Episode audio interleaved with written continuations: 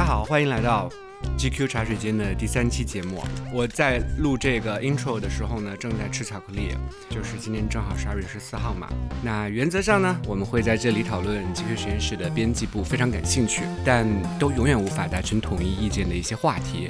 我是这组 GQ 的主编 Rocco，今天加入我们的呢，还有九五后未雨绸缪爱好者、保险爱好者兔子。大家好，我是兔子。我没有要到保险爱好者的程度，我只是觉得大家，如果你没买保险的话，你非常需要去买一个保险。我觉得你就是保险经纪人。对，尤其是因为我看了大家上一期的一些评论，然后关于那个五门外语还是五千万的问题，就是谢谢大家都支持我选择五千万。如果你有五千万的话，你就更加需要买一个保险，因为保险不是在保你的命，它是在保你的钱。当然，兔子说的那种东西，大家也都知道啊，其实也还是一种资产转。转移的方式，我的薪水没有到需要资产转移。好，那我们第二位今天的参与者是有猫有房有伴侣的准人生赢家金子。就如果这个节目再这样写我们的个人介绍，我真的会退出这个节目。接下来还有一位新朋友是青年 K-pop 爱好家，福建省 百大杰出编辑 Simon。大家好，大家好，很高兴那个跟其他福建省的杰出编辑 在评论区会面。今天是我们 GQ 茶水间新栏目“老板有问题”的第一期节目，这个名字是谁写的？不是我，沉默。我不是有问题啦，我不是有问题啦。其实我觉得有问题也挺好的嘛，就表示我对现在这个世界上发生的很多事情都不是很了解。我经常会对这个社会上出现的一些新问题、新现象，或者是热搜上的一些新词条。自己懒得去搜索，我就直接在群里把这个问题发出去，就可能就是身为这个编辑总监的一个小的福利，就是大家还是会对我做一番科普教育。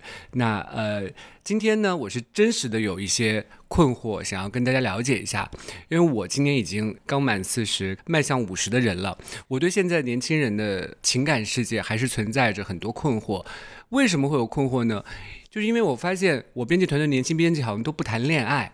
都是单身，这个单身比率有点过高了，所以恋爱。在他们的生活中到底是一个什么样的地位？为什么他们现在都不谈恋爱了？当然了，工作很繁忙是一个原因，但是我觉得像我当初我小的时候，工作其实也挺忙的，但我还能一天谈好几个恋爱，所以我就觉得大家是不是时间管理有一些问题，又或者是现在有更多的因素去干扰大家？所以我想邀请到编辑部的一些九五后的编辑跟我来聊一聊这个话题，主要是我发问，他们来回答。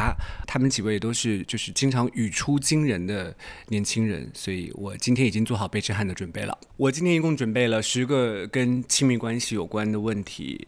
我提醒大家一下，角度会有点刁钻，所以先热热身，来一个简单一点的。嗯，那大家上一次约会都是什么时候呢？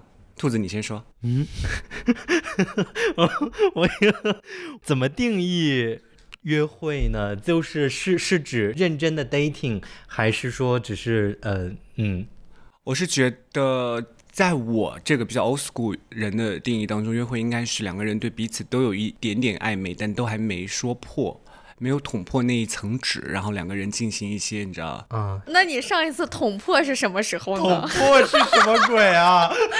什么东西啊？好啦，回到正题，呃，就是我觉得，就是以我刚才那个为前提，发不发生关系它不重要。那这个问题会有一点伤心。我想想啊，应该七到八年前吧。哈哈哈哈哈！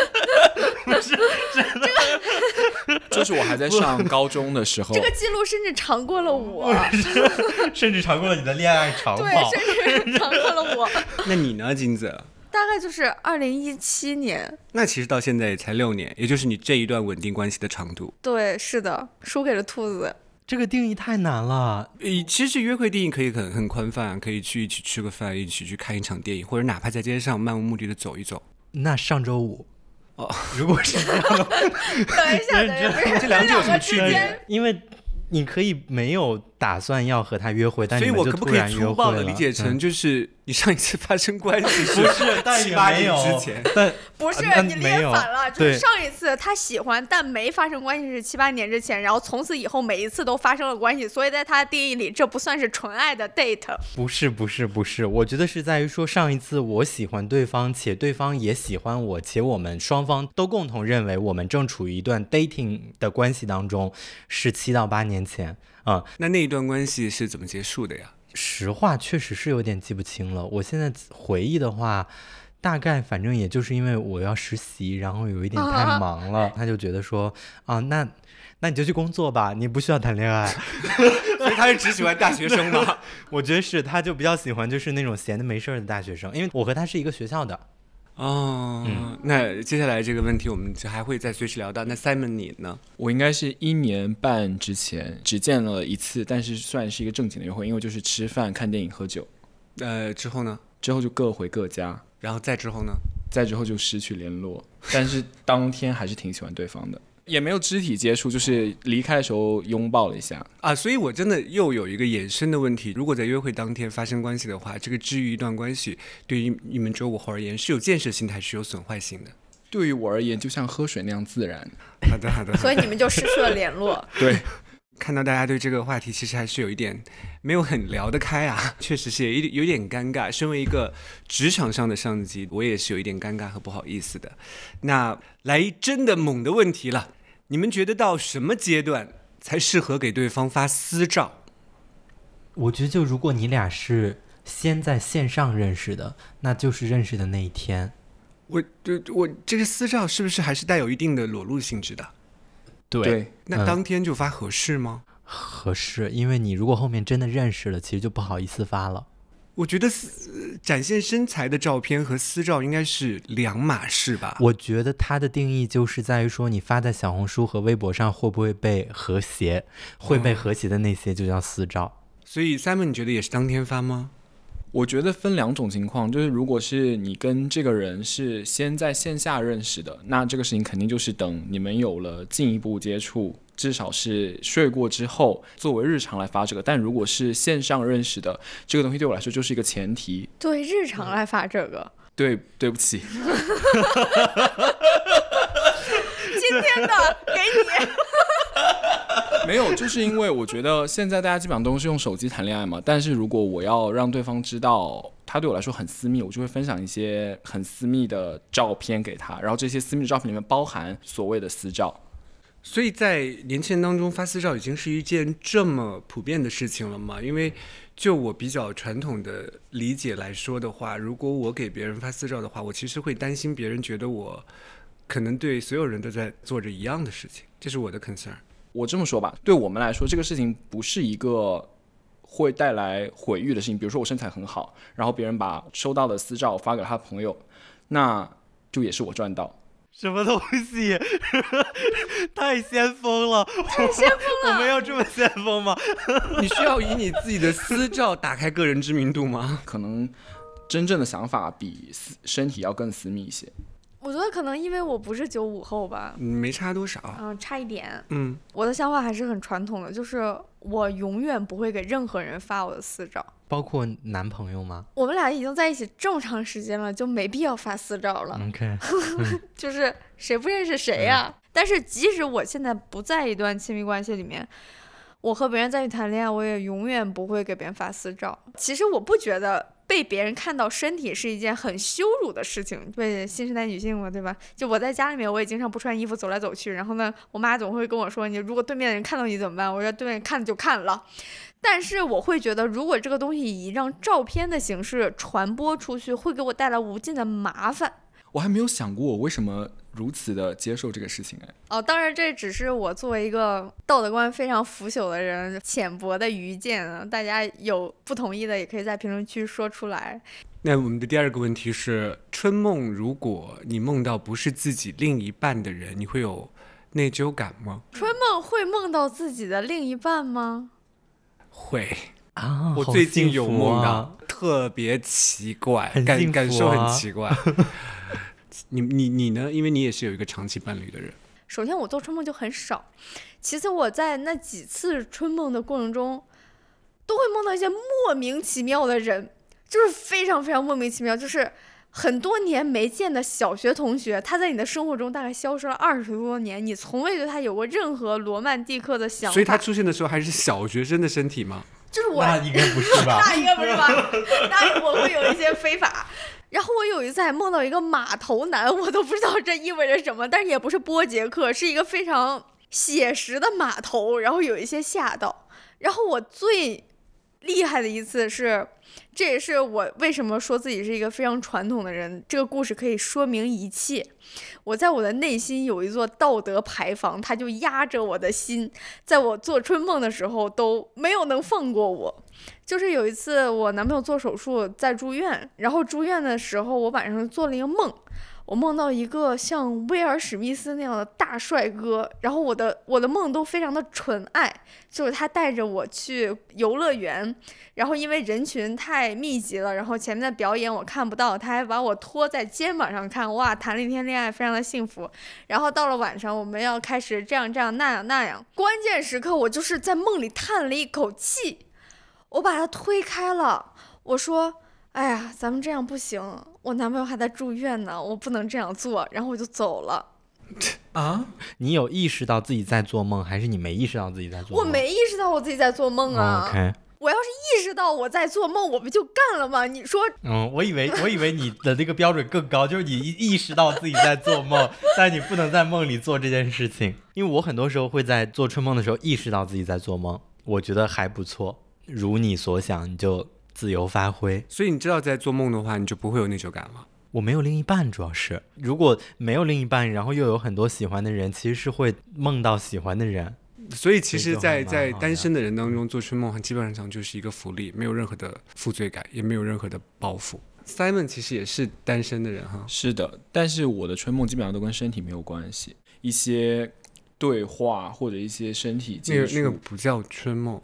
但我没有碰到过那么纯的对对，那你还记得你在梦中做的那些就是非常有深度的对话吗？我记得啊，我记得我看完那个关于我和鬼变成家人那件事里面的许光汉之后，那个预告片当晚我就梦到我们一起住在那个酒店，然后他说他先去洗澡，然后就是有一些隐隐约约的轮廓和光影，然后我就醒了。然后我很幸福，这没有对话呀。我觉得这个东西你在你在电影里也能看见。对呀，但我不知道，但我就是梦到这个场景，然后我发自内心的觉得很幸福，因为我觉得我拥有了它啊。哇哦！回到 Simon 身上，我觉得你好矛盾啊。你的第一个问题和和 第二个问题的回答营造出来的人设真的是完全不一样，南北极啊。发私照对我来说就是一个线上交友，就是像介绍我在哪里工作一样的社交礼仪，所以我反而会对有耐心的、需要时间的对话。对我来说是非常私密和珍贵的东西。我到处谈恋爱，给别人发私照，但我是纯爱的好女孩。我觉得事实就是这样。我觉得事实就是这样。那那个什么，我我临时加入一下，因为就是据说需要一个有正常视角的单身直女，嗯，所以大家好，我是夏夏，就是正常单身直女。接下来要登场的是我们的呃留美归来高端人才南京贵妇 赛赛子。我们来到第三个话题吧。因为我几乎没怎么用过交友软件，我有固定伴侣的时候，交友软件还没有兴起，所以假设你单身，你看到交友软件上个人的简介里写着已有男友或者女友来交个朋友，你会选择右滑吗？三门你先来吧，因为你每次说的东西都都能把我们给争住，所以我觉得看脸合理。就如果你喜欢，肯定要右滑。啊首先他有男朋友或者有女朋友，那就代表首先第一代表没结婚。第二代表他就是一个会恋爱的人，就不像说你像我这种八年九年没谈过恋爱的，我写单身你划我也没用，因为我是一个不会恋爱的人。但是你划那种会恋爱的人，就是比较容易和他恋爱。有没有可能这就是你单身八年的原因呢？不是，因为我也不会只划恋爱的人。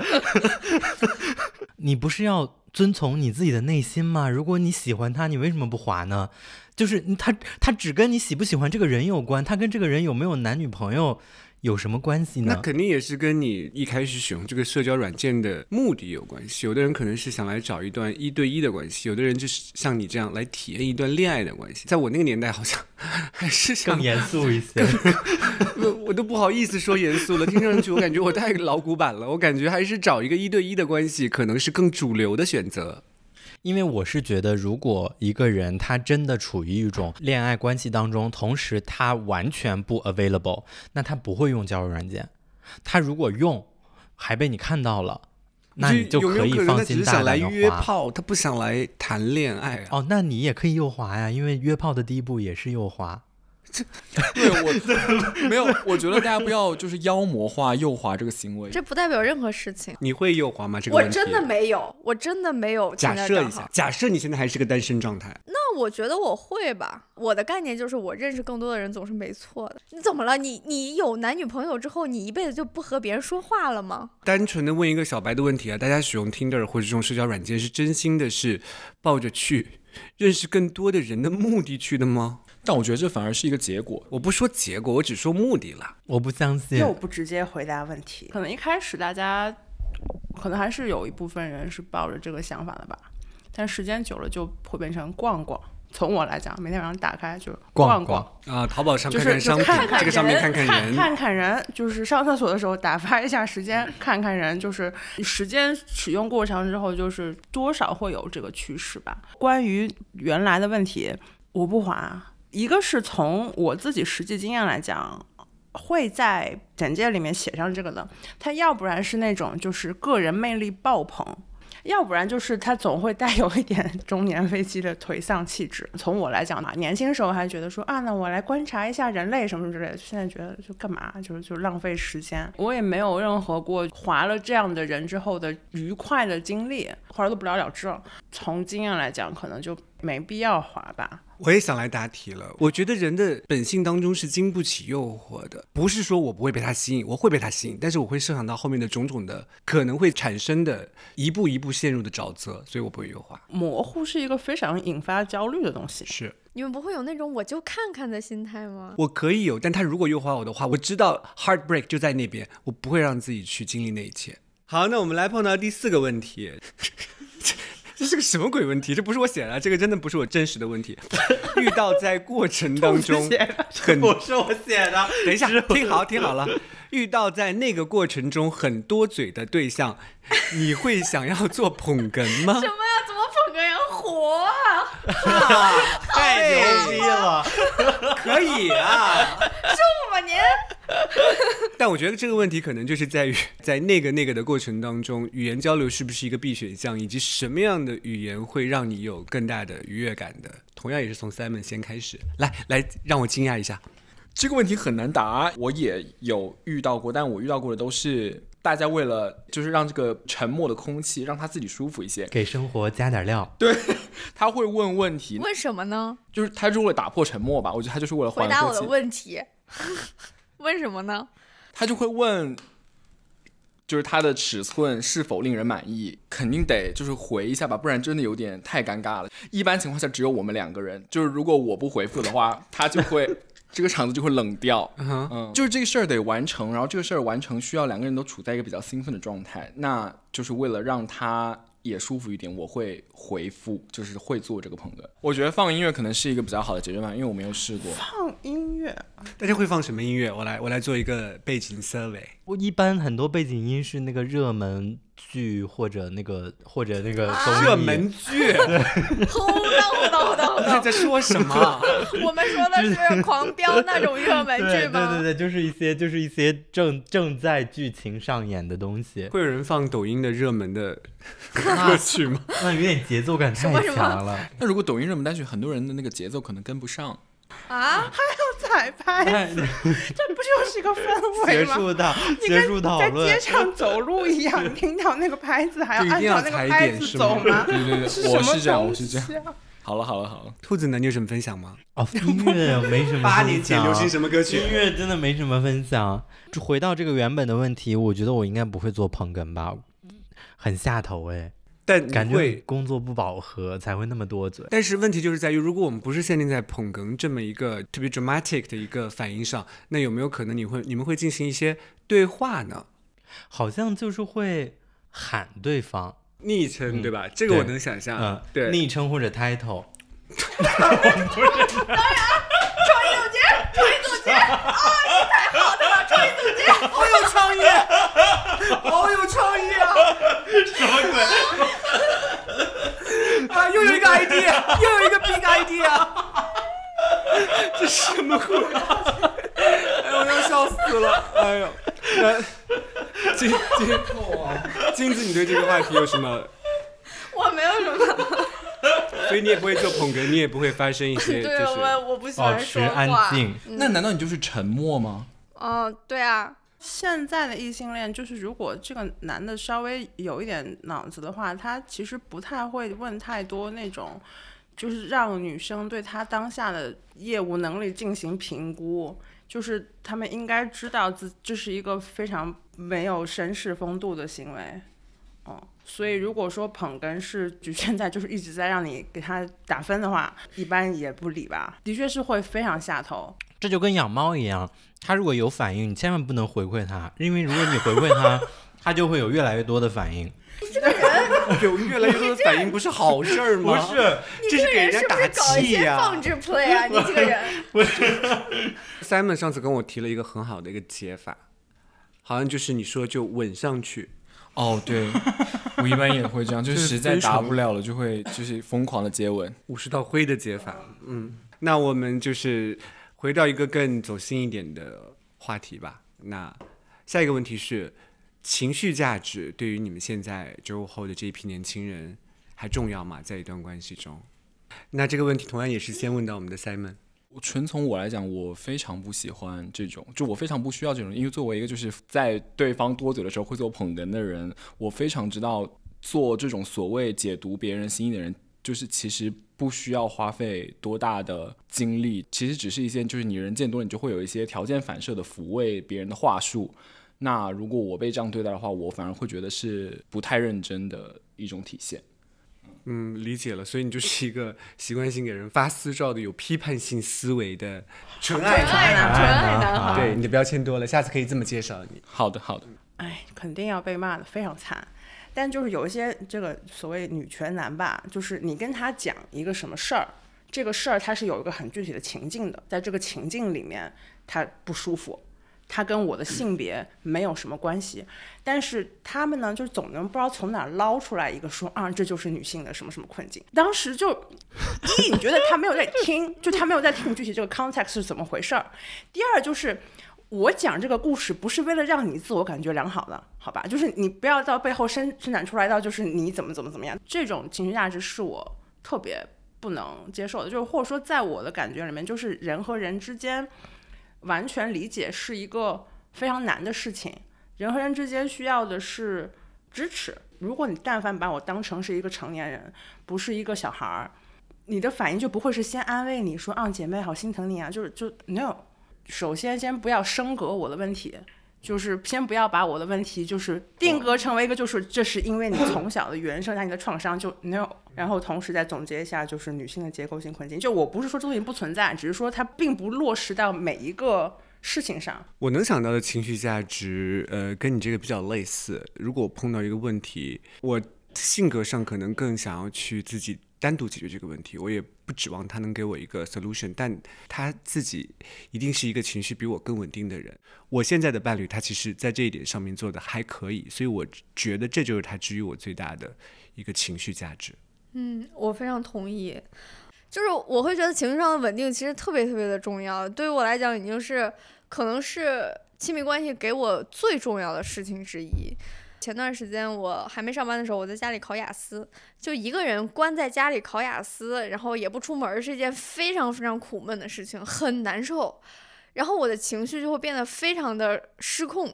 就我当时，呃，如果我今天做这个模拟题，我要是做的错的比较多，然后 我就会骂我的男朋友，就是也不是骂，就是我会变得非常无理取闹。然后，但是他就是他完全的接受了这一切，然后为了让我专心备考，就他接过了家里所有的家务。就有一天他在给我做饭的时候，那天我记得特别清楚，然后做了四个饭，端上了桌，然后他喊我吃饭，我说那好吧，我就想把那个桌子移动一下。但是当我把那个桌子搬起来的时候，我被地上电线绊了一跤，然后四个菜咣当全都砸在地上，就大概就是砸了两个菜，直接砸到了地毯上。你当时正常情况下应该是你很愧疚，对吧？别人给你做了饭，四个菜你砸了俩。你应该是很愧疚，但是当时我不是，我好像为了跳过愧疚这一步，我就直接崩溃了。我当时在家里就是跳脚，因为非常生气，就是可以用“无能狂怒”这四个字来解释。然后当时我的男朋友就是从厨房里面冲出来，然后他看到菜砸到地板上，他就是他就是笑呵呵的，然后他什么也没说，他就跟我说没事儿没事儿，然后就把砸到地板上的两个菜收拾好了。好好啊，虽然我也不是说我就有这世界上最完美的亲密关系，我你对我谢谢。我有的时候也会有一些吐槽，然后之类的什么的，小小的无伤大雅的。但是我经常觉得，我能在北京坚持工作这么多年，还没有心理变态。现在这个家庭，我的亲密关系一定是居功至伟。一番话把所有人都说沉默了。后来他又给你做了两个菜吗？没有，我们就吃了剩下两个菜嘛。这未雨绸缪嘛，四个菜就做多了，刚好打了两个，哎，整整好。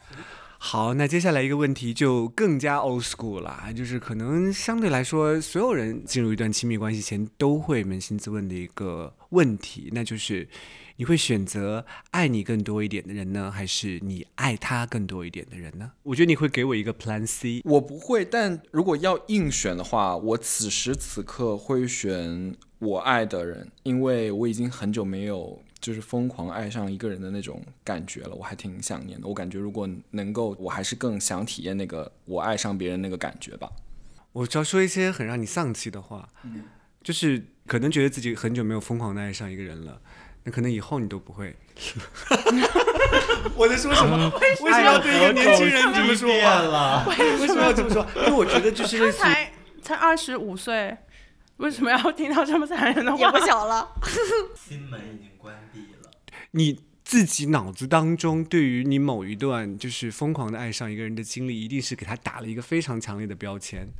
你总是会拿这个做对比，但殊不知你自己对爱的能量，你是一个一个递减的曲线，而且你过去那一段那一段你疯狂爱一个人的经历，我觉得是很难被复制以及再超越了。我知道，就是一个峰值已经过了嘛，就是他以后就不太可能再到达那个高度，他可能会有近似。假设你已经有过一段刻骨铭心的恋爱的话，呃，我应该是算是有疯狂的爱上过别人，那我也能接受，我再也没有那个。你下次一定会更加谨慎，你下次会一定会更多算计，你下次一定会更多有的没的东西加进来，你就不会像当时那么，因为你觉得人总是喜欢就是说啊，我要在过去的某日吸取教训，吸取个屁教训，你越吸取教训，你就越不能享受这样的一段恋爱关系。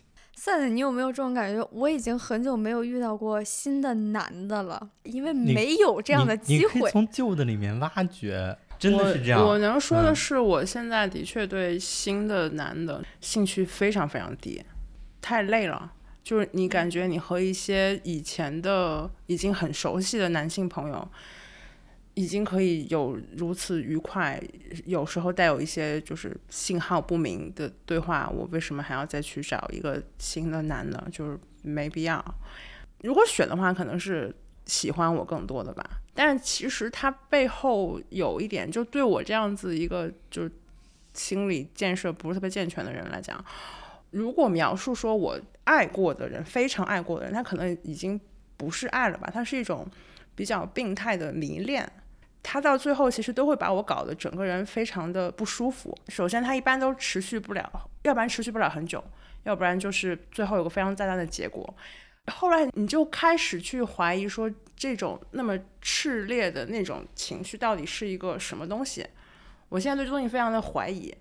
老实讲，如果一个人你跟他有比较频繁的交流，他又喜欢你，那你也不会讨厌这个人啊，对吧？兔子呢？我我肯定是选我爱的人。展开讲讲。我刚才大家说的时候，我自己认真的在想这个题啊。假设有一个爱我的人，但是我没那么爱他，我不知道他能帮我做什么。对于我个人而言，可多是，做菜包比如啊，是吧？对，做菜，因为我我不觉得我需要我生活上需要被他照顾，然后我好像也不是很需要他给我提供一个什么样的情绪价值来来来呼呼摸摸抱抱，好像都不需要。就是我觉得另一半唯一有用的点就在于说。他存在的原因是因为我喜欢他，然后他能帮到我的是他让我喜欢他。哇，坚强的让人心疼。不是，不是 我觉得好 Oh 像我觉得是这样啊。这个世界应该多一些你这样子的人，我觉得是这样，所以肯定是我选我我爱的人。就是你太独立了，独立的让人心疼，真的，啊就是一个喜欢你的人。就他如果不能帮你写方案，如果不能帮你做菜，他对于你就没有任何别的用处他帮我做菜，我也会觉得有点很烦人。但是如果果是一个大帅哥，还能帮你写方案，我我如果是大帅哥还能帮我做菜，说实话哈，我觉得就是你你说你来一天可以，待久了我觉得也烦人，嗯，就不装逼，真实的说，我觉得也是烦人的。好吧，那金子来回答这个问题呢？选我男朋友啊，祝贺你，谢谢。所以我觉得你那观点还挺好的。对，就我觉得它最大的作用就是被我爱，但这个听起来又很油腻霸总，但我不是那意思。下一个话题好吗？这个问题可能大家可以稍微思考一下。如果老天要派给你一个终身伴侣，你希望这个人在你多少岁的时候出现？rephrase 一下这个问题呢，其实就是类似于你玩到多少岁才是个够？如果是我先答的话，我觉得我此时此刻真的已经玩够了。哇，你这样好饥渴啊！对啊？为什么？就是我已经玩够了呀，就是二十五岁，对，但我真的觉得，我觉得你 hunger for love 之类的吧。对对，我会觉得那你玩的挺花呀。对，我也是这么想的。我说你才二十五岁，你就玩够了，真的玩很大。你要么就是玩的过花，要么就是玩的演技还不够高。那我觉得大家不然就认为是后者吧。反正我现在就是觉得有点玩够了。嗯，反正如果有个终身伴侣的话就来吧。那菜菜呢？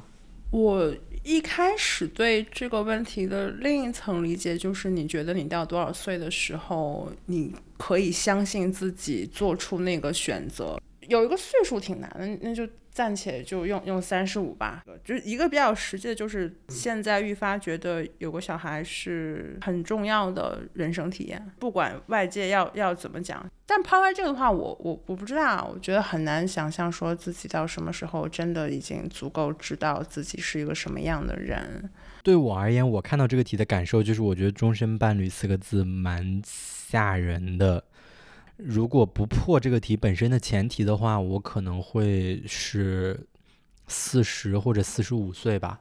那你比我想象中还好一点，我以为你要达六十岁。我不知道能不能活到六十岁，我就是考虑到可能坐着摇椅 慢慢聊呢，我还以为。哎呀，终身伴侣。对他会一辈子住在你家哦，但其实不用啦，可以分开住啦。如果可以分开住，其实也可以 open relationship，分两套房住 就够夸张了，还要在这个基础上 再加一些别的。不是你俩这跟陌生人没有什么两样。他可能会有一点像艾米丽在巴黎里的那个呃 Silva，我觉得是存在的了。但这个我不能给这个题设置太多的。过分条件是四十四十五吧？嗯，金子呢？嗯，我是觉得都行啦，但是非要说的话，我的答案其实和赛赛一样。你的答案是七年前。对，我答案是七年前。七年前，在我三十五的时候。好，下一个问题又是一个比较辛辣的问题，你。更能接受伴侣出轨一个跟你一样的性别，还是更能接受他出轨一个跟你不一样的性别？我能接受他出轨，就是跟我不一样的性别，因为就这样的话，就是两条赛道，就是我没有输。这是在同性恋群体当中都会普遍存在的一个思考方式吗？我觉得是我见到的比较常见的思考的逻辑吧，因为就是。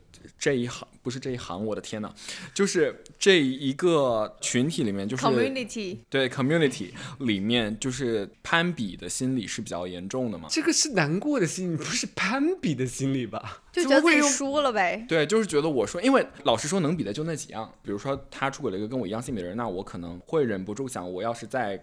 高一点，再壮一点，说的比较难听，我技术再好一点，我这不难听啊。对，出轨是出不一样的性别，我心里会好受一些，因为就是那你就追寻你的幸福吧，就是可能就是你迷途知返了呗，加油吧自己。我想一想，如果我男朋友出轨了一个男生，我会觉得有点难受，就是并不是因为我恐同，而是我会觉得。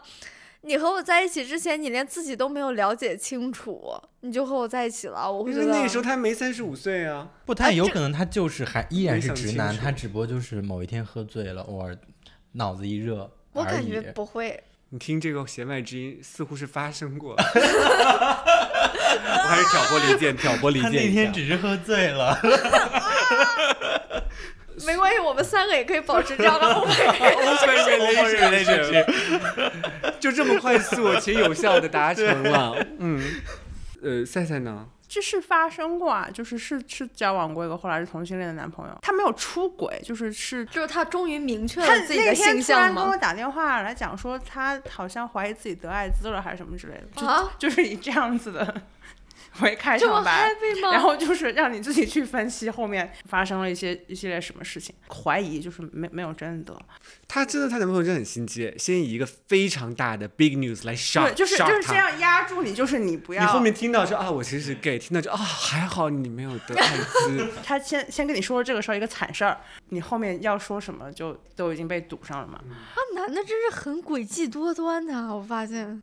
我都这么觉着。他精心的设计了这个但是要比的话，可能还是出轨女生更难受吧。咋办？就是还是忍不住要搞一些雌竞嘛，就雌竞这个事情搞起来就是没完没了。如果你要出轨男的话，那就真的是 not my problem，就不是我的问题，是是你自己的问题。嗯，如果是我的话，有一点拆这个题的话，我会觉得我都能接受。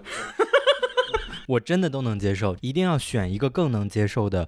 我我会更能接受出轨跟我一样性别的。我觉得如果你出轨跟我一样性别的，那这件事儿你只是单纯的出轨而已，which is 我完全能接受你出轨。但如果你出轨的是跟我不一样性别的，我我不认为这是一个出轨，我会觉得我之前认识的你完全不一对，样。我会觉得你的自我认知出了问题。他为什么就跟你之前认识的他不一样呢？双性恋好惨啊！你看似百无禁忌，但在这一点上，其实你还是有一点点那我就都能接受吧。都能接受的逻辑是什么？因为我觉得出轨好正常啊，我凭什么要求他不能出轨呢？Open relationship 代言人，不是，全球不是，代言人我觉得不是 open relationship，而是他不可能没动过歪心思，无非是行动了和没行动而已。说的也不只是道义上能不能接受，你是觉得亲密关系里的伴侣出轨了，你的感情上也不会受到冲击嘛？就你不会难受嘛？你们谈恋爱的第一天，你就知道可能有一天会分手，或者他会出轨，这是你选择谈恋爱，你就你就肯定会遇到这种这一条路嘛，它无非是不同的结果让人之一心嘛。悲观的不是好独立，好坚强。不是因为他无非就只有这几种结果，要么就出轨、不欢而散、携手一生，或者还有什么，就无非这几种结果嘛。你这几种结果的可能性其实都是均等的呀，只不过你是遇到了一个可能性而已，那有什么可难过的呢？你你从恋爱的第一天就知道会有这个可能性存在啊。我每次听兔老师讲感情，都会有一种就是世界被打开了的感觉。对，我会紧锁着眉头说：“ 哦，你说的也对。”是真真诚的是这么觉得的，只是面部肌肉有点没有没有控制好。好，那我们再来聊一个下一个比较更更 light hearted 的一个话题，就是你可以 和自己政见完全不同的人共度一生吗？政见就是如果是完全不同，我可以接受，就是我们两个相信不同的东西，我可以接受。但如果是站在所有事情都站在我的对立面，which is，那我就不可以。我觉得这是一个很有趣的话题，因为在我年轻的时候，大概是九十年代末、二零年初的时候，这个似乎不太成为两个人交往的一个一个重要的命题。但是我确实是跟这些年轻的编辑们聊了一下之后，他们会觉得这个确实是也是一个 deciding factor，会影响到一段恋情的走向。所以，赛赛，你是怎么看这个问题的？就是因为这样的事情，可能一年里面会出现至少个五六次，是大家会争的非常热火朝天的。如果两个人政见就是完全不同，然后我觉得没有什么关系经得起这样子高密度的激烈争吵，嗯，所以它其实不是一个完全意义上价值观，说我能不能接受一个跟我政见相同的人，而是他在实际的状况里面讨论一个政治话题或社会话题，成为了如此重要的一部分。我很难想象说一个跟我政见完全不同的人，这得多伟大的爱情啊！就是从这个问题衍生出来一个问题，就是你会跟那些有一些表达不那么政治正确的人交往吗？这个我完全没问题，因为其实我觉得人好的品质就那么几样，有很多好的品质是跟政治立场其实没有什么关系的。就我觉得政见跟品质还是两个事情吧。我我完全没办法接受，就别说共度一生了，共度一月我觉得都不行。就是如果是几年前的话，我可能会非常坚定的说不可以。但是我后来我又想了想这个事儿，呃，因为我回想我一下自己，大概五年前吧，我当时做那个政治立场测试，和我现在做可能是两种很不一样的结果。那我想人都是会变化的，你很难找到一个和你一直一模一样的。但是我觉得最重要的是，就是这个人能不能和你一起变化，你们共同的生活经历会塑造你们共同的价值观。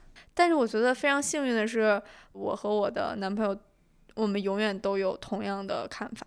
如果有一天他突然你们你们的看法不一样，那我们就争论呢？无能抓狂啊！把开 打翻了，笑死 我！自己切身的一个感受就是，如果这个人，因为我们是在传媒行业或者时尚行业嘛，如果这个人他的工作和传媒。公关、时尚、电影等等泛娱乐产业毫不相关。比如说，他是个医生，我几乎完全没办法和他聊在一块儿啊。这就是你的世界观吗？对，这就是我觉得这就是这就是我的问题。就是刚才金子说的那个，其实我很有感触，是在于说所谓的可以起点不一样，但是要以相同的频率和节奏去改变的这个部分，我其实很同意。但我觉得我自己的问题就在于说，我缺少这个耐心去开启这样的一个过程。嗯，这个完全是我的问题。是因为你可能说实话，你也是预设了一个心态，就是我对你的这个事业不感兴趣，对你的职业。如果你感兴趣的话，你会愿意被他去开启另外一扇大门的。因为我最感兴趣的职业就是我自己的职业啊！你做别的东西有什么意思呢？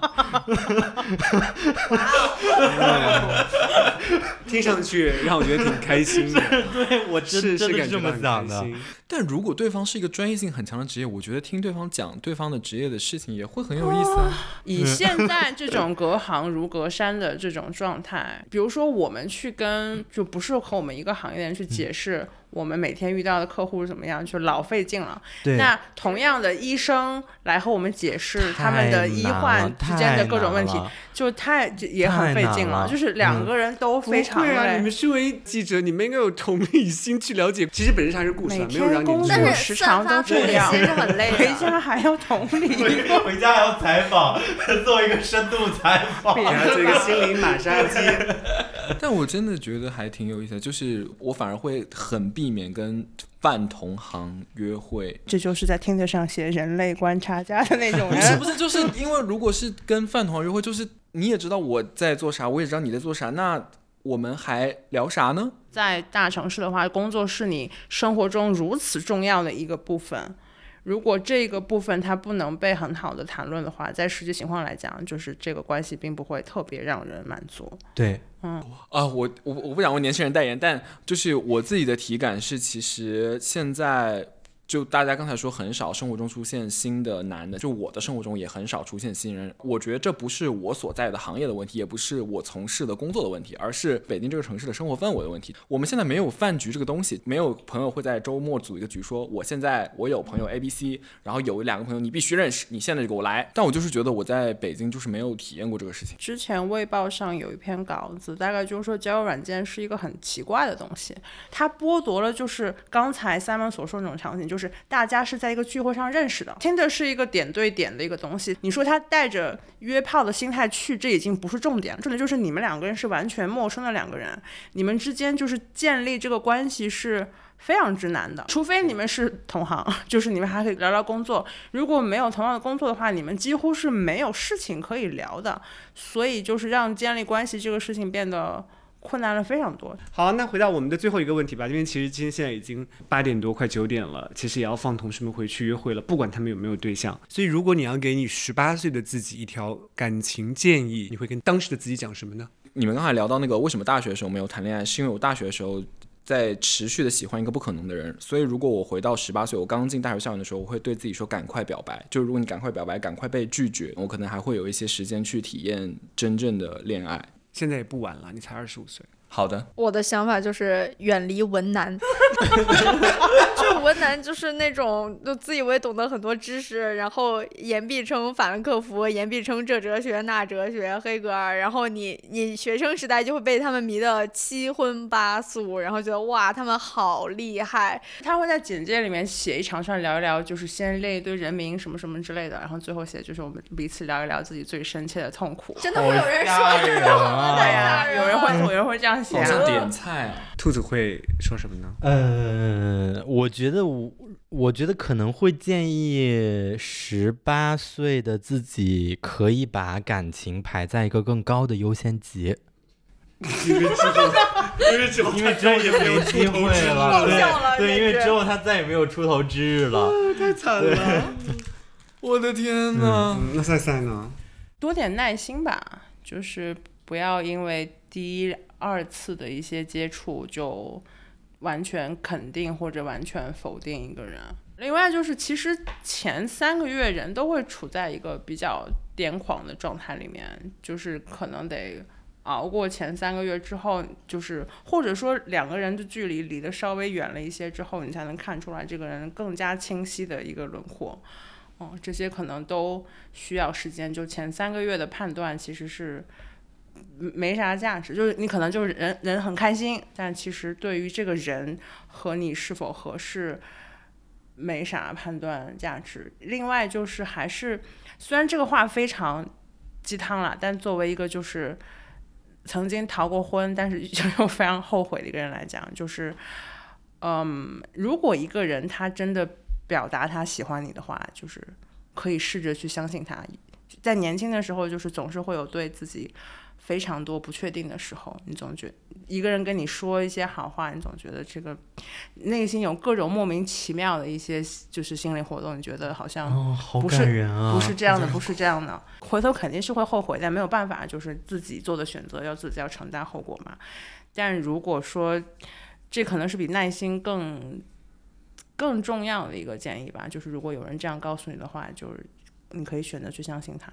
好，今天就祝大家情人节快乐，可能迟到的情人节快乐。今天情人节，幸好没有情人，可以安心的写方案。那 就那金子就回去跟 跟汪老师快乐的共度情人节。今天要打翻几个菜呀、带上兔子一起。我如果打翻了菜之后，王老师不用再多做菜的，因为你会在他是我的菜。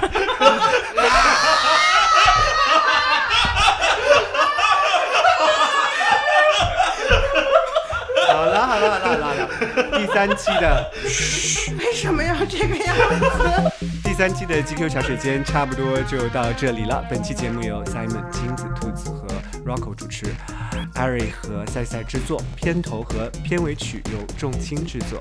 欢迎大家在喜马拉雅、网易云音乐、小宇宙、苹果播客等泛用型播客客户端订阅我们的播客。我们下次再见。拜拜拜拜，情人节快乐！